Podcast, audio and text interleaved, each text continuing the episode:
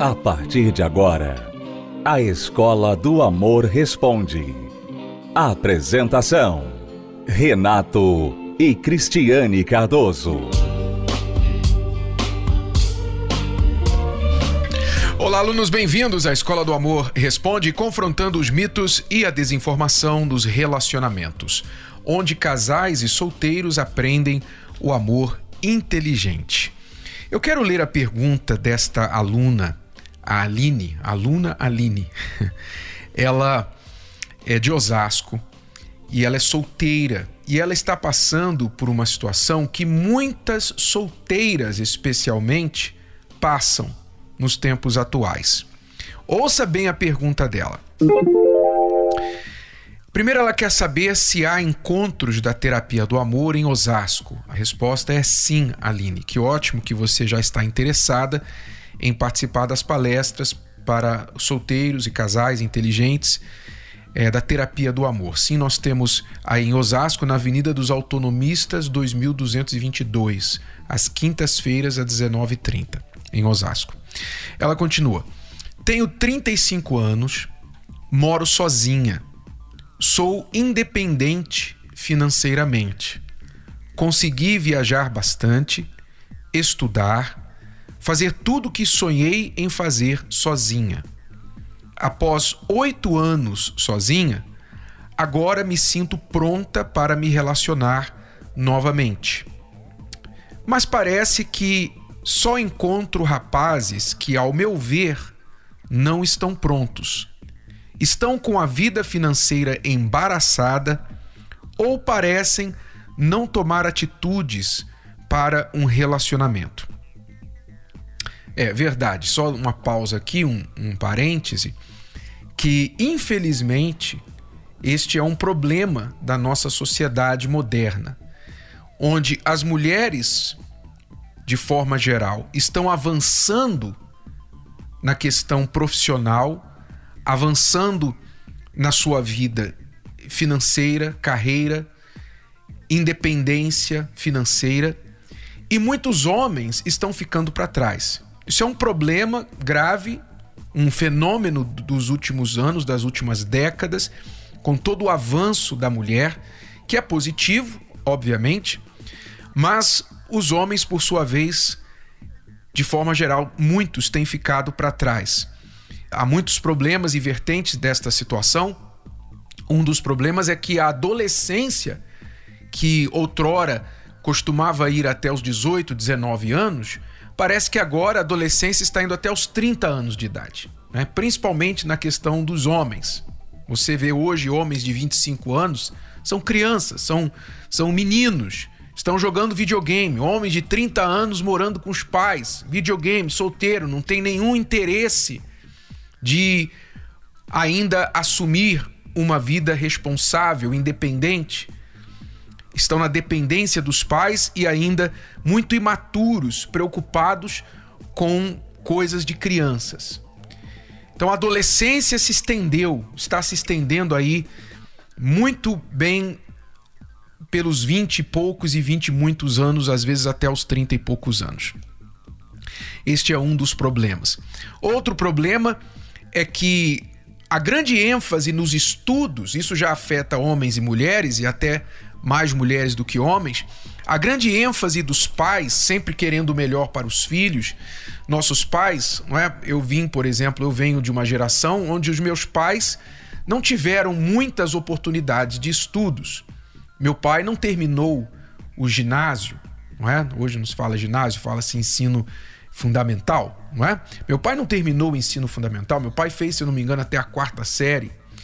E mesmo assim, isso não o impediu de se tornar um empresário, de, de trabalhar, de formar uma família, de ganhar dinheiro. Não impediu. É claro que teria sido melhor se ele tivesse tido a oportunidade de estudar, mas a vida foi a escola dele. Os antigos, meus avós, os seus avós, provavelmente os seus pais, dependendo da sua idade, eles tiveram um passado muito semelhante, onde as oportunidades de estudo eram limitadas e eles tinham que começar a trabalhar muito cedo. Meu pai começou a trabalhar muito cedo, se eu não me engano, é, com 7, 8 anos de idade, ele ia vender amendoim na estação conhecida como Central do Brasil, lá no Rio de Janeiro. Né? Ele vendia amendoim lá nas estações de trem. E com este tipo de criação, ele, depois que tinha sua própria empresa, ele colocou a mim e ao meu irmão para trabalharmos bem novos. Eu comecei a trabalhar de aprendiz com 12 anos de idade. Hoje isso é escravo, trabalho escravo. Escravidão infantil, né? Isso é considerado escravidão infantil. Eu não considero que foi escravidão infantil. Honestamente, eu sei que há escravidão infantil, tá? Não tô dizendo que não exista. Mas no meu caso, não foi escravidão infantil. Eu trabalhava na empresa, na firma do meu pai. Eu era um dos funcionários do meu pai. Na verdade, eu só fui funcionário do meu pai a minha vida. Desde que eu trabalhei para alguém, foi primeiro para meu pai e depois eu deixei o meu trabalho com ele para o ministério. E vim trabalhar para o meu pai também hoje, meu pai celestial. Então só trabalhei para pai, que maravilha, né? então, para mim foi muito bom, excelente eu ter começado a trabalhar cedo. Me trouxe responsabilidade, me trouxe maturidade, me ensinou o que é o preço das coisas, né? o valor das coisas, não só o preço, mas o valor das coisas, que eu tinha que trabalhar para comprar as minhas coisas, etc. Então, uma coisa que hoje em dia é praticamente é muito condenado isso. Você colocar, você vê um, um, jovem começar a trabalhar bem cedo, os pais não querem. Os pais querem que o jovem estude, estude, estude, estude, faça faculdade lá para os 20 e poucos anos depois de formado, se puder fazer uma pós, né? Aí sim, agora eles vão entrar para o mercado de trabalho. Então esse modelo, esse modelo que tem os seus prós, mas também tem os seus contras. E um dos contras desse modelo é exatamente isso, essa maturidade demorada, prolongada, adiada, que muitos homens e mulheres estão tendo, não na questão da maturidade da mulher, porque a mulher sempre foi comparativamente mais madura que o homem da mesma idade, mas na questão das mulheres, a gente vê o problema que a Aline está enfrentando aqui. Você vê que a Aline, você, Aline, priorizou estudo, você priorizou a independência financeira, hoje você mora sozinha, você não precisa de homem. Né? Porque provavelmente a sua mãe, né? eu arriscaria dizer aqui que a sua mãe te ensinou isso. Sua mãe disse assim: minha filha, estude, ganhe o seu dinheiro para você nunca depender de homem nenhum. Então, com as melhores das intenções, sua mãe te ensinou isso. E você seguiu a risca. Só que agora, onde você está na vida? Aos 35 anos, sozinha, realizada financeiramente, independente, solteira, você olha ao seu redor, você procura homens de 35, de 36, de 37, de 40 que estejam solteiros e você dificilmente encontra. Não é? Porque a maioria deles já está casado, ou aqueles que não estão casados na sua idade estão querendo as de 20. E aí? Triste, né? Não estou falando que dá certo ou errado, estou falando de um fato aqui. Isso é um fato. Quando você diz eu olho ao meu redor e parece que encontro rapazes que não estão prontos, ou estão com a vida financeira embaraçada, ou parecem não tomar atitudes para um relacionamento, é isso. Ou você está olhando garotos muito novinhos, não é? Ou você está olhando aqueles que também ficaram enrolados no tempo e não avançaram, talvez estejam até na sua faixa etária, mas não avançaram. E aí você tem a dificuldade. A Aline continua dizendo: a cada ano que passa, vejo que vou evoluindo mais e parece mais difícil encontrar um rapaz com os mesmos sonhos e objetivos. Também não me vejo como uma mulher boba, que se derrete ao primeiro homem que aparece olhando as outras meninas. Vejo que é um ponto negativo para mim. Não, não vejo que é um ponto negativo você não se derreter e é, se entregar ao primeiro homem. Não vejo que isso é um ponto negativo para você. Você é uma pessoa criteriosa, não é? Afinal, você desenvolveu, você é uma pessoa que conhece o seu valor. Você não deve sair por aí agora baixando os seus padrões e se entregando para qualquer um. Então não vejo que isso é um ponto negativo para você. E ela pergunta: de verdade, eu não sei o que fazer nem como me comportar. Pois é, por isso que nós aconselhamos, não é? Quando a gente escreveu o livro Namoro Blindado, a gente falou sobre isso, sobre a questão da importância de você ver a vida amorosa como parte da sua construção de vida. Sabe, eu entendo por que, que os antigos, especialmente as mulheres, muitas delas infelizes no amor, que viveram em casamentos arranjados, viveram em casamentos forçados, sem opção, sem uma profissão, eram donas de casa sem uma profissão, dependiam totalmente do homem e por isso viveram em casamentos onde elas eram abusadas, traídas e etc. Não todas, mas muitas mulheres. Eu entendo por que, que elas aconselharam suas filhas a não depender de homem. Eu entendo perfeitamente a posição delas. Só que em querendo dar o remédio, a medicina para a doença, elas acabaram criando outra doença. A doença da solidão, como a nossa aluna está enfrentando agora. Ela seguiu esse conselho, se tornou independente, mas agora está sozinha e tem a maior dificuldade para encontrar alguém. Qual é o modelo mais apropriado? Eu sei que não vai te ajudar, Aline, porque você já está além desta fase. Mas para os mais jovens, né, você que está aí na adolescência, você que está nos 20 e poucos anos, e talvez você está pensando assim, não, casamento só depois. Casamento agora, não, é muito cedo para mim. Eu tenho 22, 23, 25 anos, não quero casar agora. É só depois dos 30, depois que eu terminar minha faculdade, depois que eu tiver meu carro, depois que eu fizer uma pós, depois que eu viajar alguns países, fazer um intercâmbio, depois que eu aprender inglês, alemão e francês, depois que, sabe, sempre, sempre depois de alguma coisa, aí eu vou casar.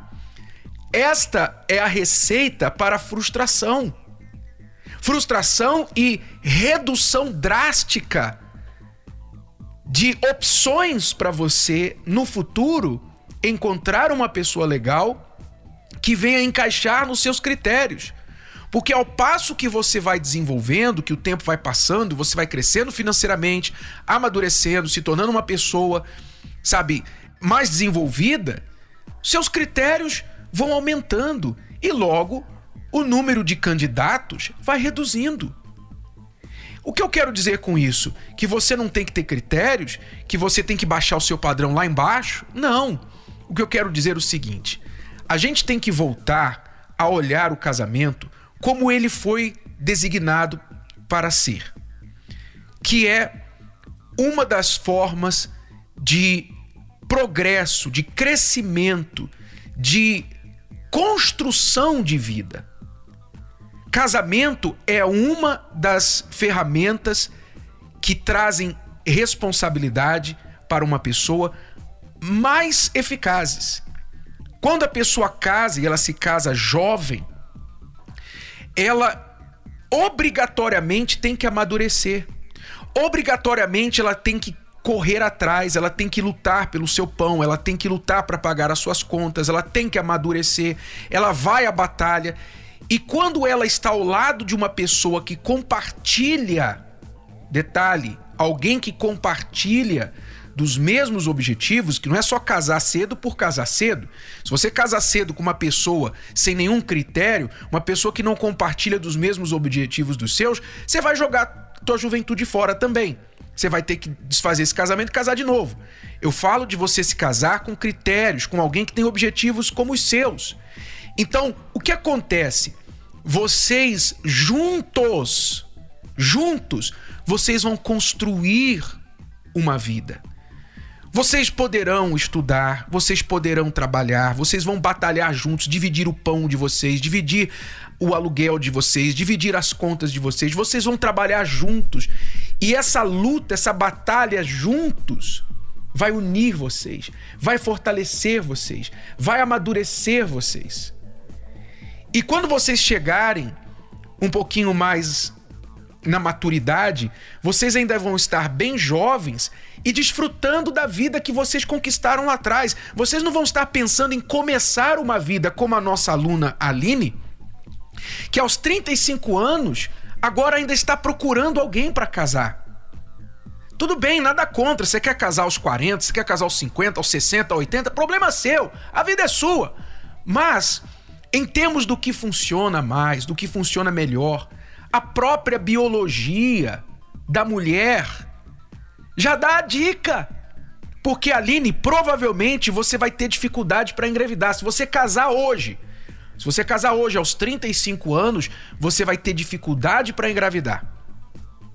Você sabia que os óvulos, a fertilidade da mulher reduz quase em 90% dos 35 anos para cima? Desculpa, eu não quero te apavorar. Eu não quero te dar uma má notícia, porque isso é um fato. Não sou eu que está dizendo isso. É a biologia, o teu corpo. O teu corpo está perdendo a fertilidade a cada ano que passa. Então o próprio corpo já dá a dica. A mulher ela é mais fértil até os 30 anos de idade. Então ela quer formar a família, ela tem que pensar nos seus 20 e poucos anos. Mas hoje o conselho está sendo o quê? Não, você tem que primeiro estudar, ter casa, carro, é, ter o cachorrinho, ter... filho, só lá para os 30 e poucos. Depois você faz uma fertilização artificial. Aí ela pega todo o dinheiro que ela ganhou, né? Todo o dinheiro ela dá na mão do médico para fazer uma aposta, uma tentativa. Ela vai fazer uma tentativa de engravidar, que não é garantida e é de alto risco. É o que muitas celebridades estão fazendo aí hoje. Sem contar que eu poderia estender isso aqui para falar que chega uma idade que muitas mães né, estão com cara de avós e com bebê no colo. Mas isso é outra história. Desculpa, desculpe lá desviar o foco. Mas enfim, a biologia humana, ela ensina, olha, a fertilidade do homem, a fertilidade da mulher, a disposição da mulher, está lá nos seus nos seus vinte e poucos anos. Então ali é o momento de você se unir a uma pessoa e vocês dois juntos batalharem juntos para construir a vida. E nada disso impede vocês de estudarem, de formar a família, de viajar, quando vocês estiverem formados. Cristiano e eu, 30 anos de casados. Você acredita? Dá uma olhadinha se eu tenho rugas. Dá uma olhadinha. Dá uma olhadinha. Tem umas ruguinhas aqui nos olhos, começando um pouquinho e tal. Tem um pouquinho de rugas. Mas eu ainda tô bem conservado, não tô? E a Cristiane? Não está, ela não tá aqui hoje para falar, mas ela está bem conservada ainda. Quem diria? 30 anos de casados. Pois é, mas nós estamos jovens. Por quê? Começamos lá atrás. Começamos cedo. Batalhamos as nossas batalhas, tivemos lutas, sim, mas estamos aqui. Então, uma das melhores decisões que nós fizemos na nossa vida foi nos casar cedo. Casar cedo. Tivemos lutas? Tivemos. Mas lutas você vai ter. Quem casa tarde tem outros tipos de lutas. Tem lutas mais difíceis. Você sabia que a adaptação para quem se casa mais tarde, com mais idade, é muito mais difícil? Adaptação, porque você já tem seus jeitos, você já está entranhado nos seus jeitos. Você mudar, você já tem 35, 40 anos, você mudar nessa idade, seus hábitos já estão formados. Você já escova o dente de um jeito, não tem outro jeito. Você vai, você vai escovar o dente desse jeito até você morrer. Você tem hábitos que você não vai mudar mais. Mas quando você casa jovem, você vai se mesclando com aquela pessoa, você vai se misturando. A facilidade de você se tornar, vocês dois se tornarem um, como diz a Bíblia, quando um casal se casa, os dois se tornam uma só carne, é muito mais fácil, muito mais provável de acontecer quando vocês se casam jovens. Mas quando casa mais maduro, a coisa pega, é difícil. Então há muitos argumentos para justificar, para defender este modelo de casar na juventude. Repito, não é só a idade. Você tem que ter outras coisas e a gente fala mais sobre isso no livro Namoro Blindado, que tem que ser reunidas para vocês estarem casados. Mas adiar o casamento em nome de formar-se na faculdade, sabe, desfrutar a vida de solteiro, isso aí é furada tem sido furada para muita gente e a Aline que o diga. Aline que o diga. Muito bem, Aline, você diz agora o que eu faço? O que eu faço? Agora você tem que enfrentar a realidade, você tem que dançar com a música. Né? Essa música é o seguinte: há poucos no. Como é que fala? No dance floor. há poucos na pista.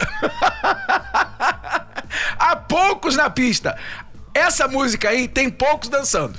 Então você vai ter mais dificuldade de encontrar um parceiro para dançar com você. Mas procure, eles existem. Você vai ter que procurar um pouquinho mais. Você já tomou a decisão correta, que é decidir participar da terapia do amor. As palestras para solteiros inteligentes. Eu tenho certeza que se você continuar procurando e sendo criteriosa, procurando um homem que esteja no seu nível, no seu padrão, você vai encontrar. Mas você tem que procurar, você não pode esperar que ele chegue até você. Então, as palestras da terapia do amor têm estes homens interessados. Você tem que começar a mudar o seu pensamento de que, ah, eu tenho que ter um homem que no mínimo ele vai ganhar mais do que eu, no mínimo ele vai ter mais a mesma faculdade que eu, ou o mesmo nível intelectual que eu. Provavelmente você não vai encontrar alguém que esteja exatamente no mesmo nível em termos de faculdade, de dinheiro, etc. Pode ser que você encontre, pode ser que você encontre alguém até melhor muito acima de você. Mas o que você tem que priorizar, Aline, é ver o nível de responsabilidade que aquele homem tem. Às vezes ele não tem uma faculdade como você tem, mas ele é uma pessoa inteligente, cabeça. Porque tem muita gente com faculdade burra, sabia? O que não falta nesse mundo é gente com canudo debaixo do braço e burra. Burra como uma tábua. Burra. Então, procure inteligência, procure responsabilidade, é uma pessoa responsável, uma pessoa de palavra, uma pessoa disposta a trabalhar, uma pessoa desenvolta. Sabe? Um dos sinais de inteligência é a pessoa reconhecer quando ela está errada, quando ela precisa mudar de rumo, ela precisa fazer algo diferente.